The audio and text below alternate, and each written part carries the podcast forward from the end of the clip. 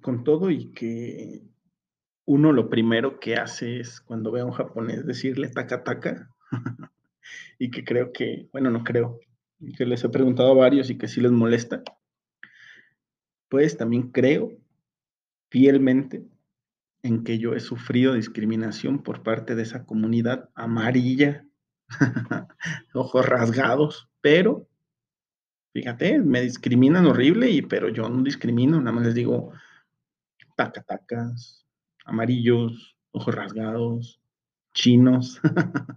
Eso es como que un insulto decirle a un japonés chino. Bueno, yo no voy a andar este. Tú me puedes decir mexicano, pues territorio mexicano, territorio Telcel. Me puedes decir americano, soy del continente de América sin problemas. Bueno, pues bienvenido y bienvenida y bienvenide a otro capítulo más donde pues soy una víctima. Sinceramente soy víctima de, de los hijos del sol naciente. Mi primer contacto con, con japoneses fue seguramente 2014. Y la verdad fue muy interesante. Eran unos japoneses bastante agringados y pues no tenían la cultura de, de que hay que comer arroz y que hay que comer leve. No, no, no. Carne, cortes, chingón. Venga. Y después conocí pues la otra, cara, la otra cara de la moneda, de unos japoneses amables, este, podría decir que hasta uno, hasta como muy paternal, muy chingón todo. Este, pasé a, conocer eh, japoneses eh, estrictamente con la cultura de ellos, digamos japoneses viejos, japoneses que son ellos, su país y nada más, y que tú no vales. Y aparte como que a este último japonés, no, del, cual te digo soy una amarga víctima, eso es, esto es meramente una locura, ¿eh? jamás he sido víctima de nadie, pero pues sí sentí mucho, mucha mala educación, híjole, que yo te diga mala educación, está bien canijo, ¿eh? Porque pues, yo así que digas, ah, qué educado es este muchacho. Pues no soy, pero sí sentí mucha, ¿cómo se le podría llamar? No sé, hostilidad de parte de este taca eh, no era mi jefe, eso fue lo, lo interesante, pero al verme llegar nuevo, digamos, aquí a la empresa, pues empezó así a querer poner su ley y yo pues soy muy directo. Yo no, no, yo no voy a permitir que nadie me diga qué hacer, a menos te digo que me paguen más o que tú eres el que me pagues, pues yo como las prostitutas, tú dices qué hacer y se hace, pero si eres una persona así X de la empresa, no me vas a tener que venir a decir nada a mí cuando yo soy el jefe, porque pues así dice mi, así dice mi contrato.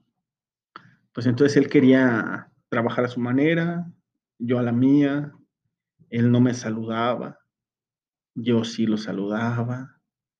Eh, ahí me está, ahí me tenías este, revisando cómo se decía este, buenos días, buenas tardes, buenas noches en japonés. bueno, buenas noches no, la verdad, pues si nada más nos, veíamos de, de, de en turno mixto.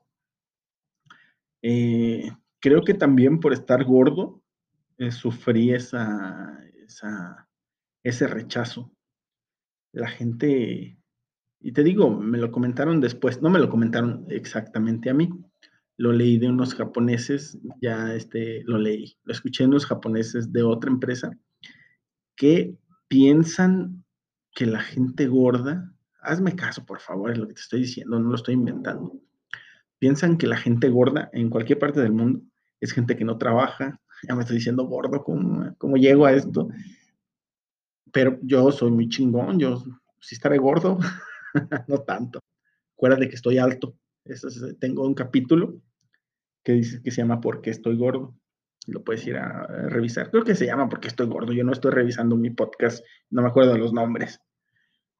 Entonces, eh, bajo ese adepto, si decían, este güey es un inepto. Entonces, como que yo siento que no trabaja, pero yo siempre he tenido todo al pedo aquí. Eh, tenía una compañera aquí en la oficina. Eh, él viajaba a X, a Tamaulipas, o viajaba a Centroamérica, no sé por qué le gustaba tanto Centroamérica. Iba, te quiero aclarar algo, yo no necesito nada, nada, nena, no necesito nada, nene. Si tú vas a algún lugar y me quieres traer, ¿qué vas a traer? ¿Una pluma? ¿Un puto llavero? Que luego ahí los ando viendo ahí que los tiro eh, tráeme una cerveza o tráeme un refresco de otro lado. No lo dejan pasar en el avión, pues, pero tú inténtalo, inténtalo donde andes. Pausa. Listo. De regreso.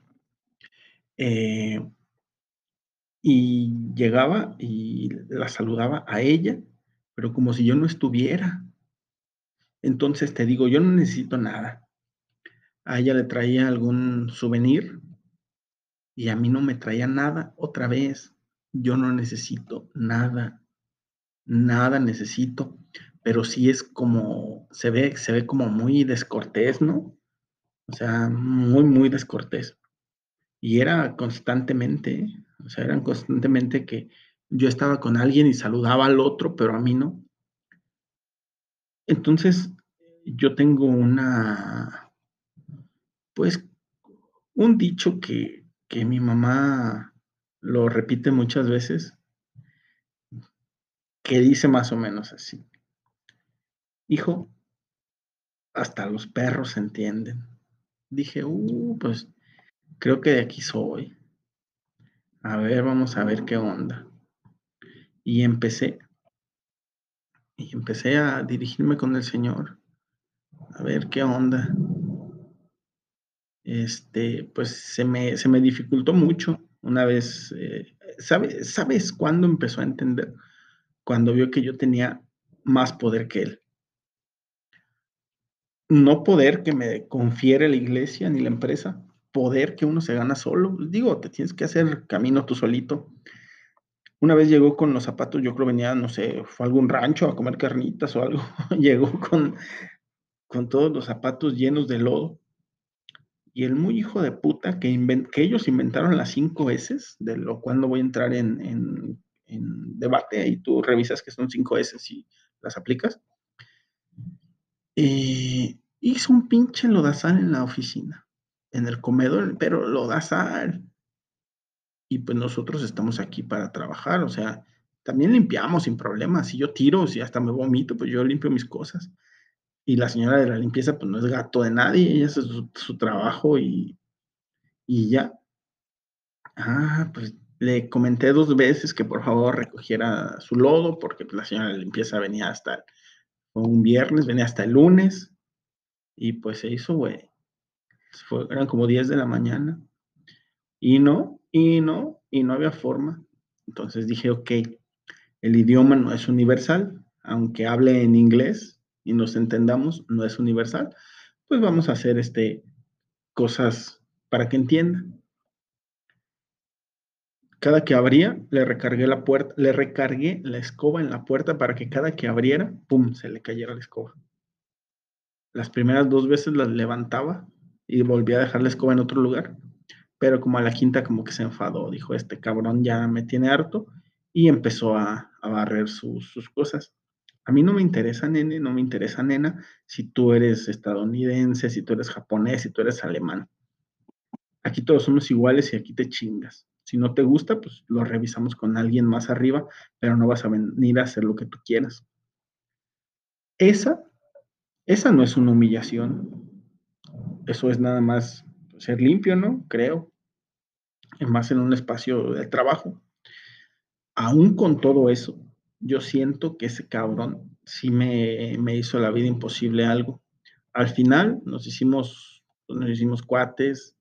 Eh, cuando se fue de aquí andaba, ay, que mate una foto conmigo, a mí no me gusta eso. Si me estás oyendo, no me gusta mucho eso.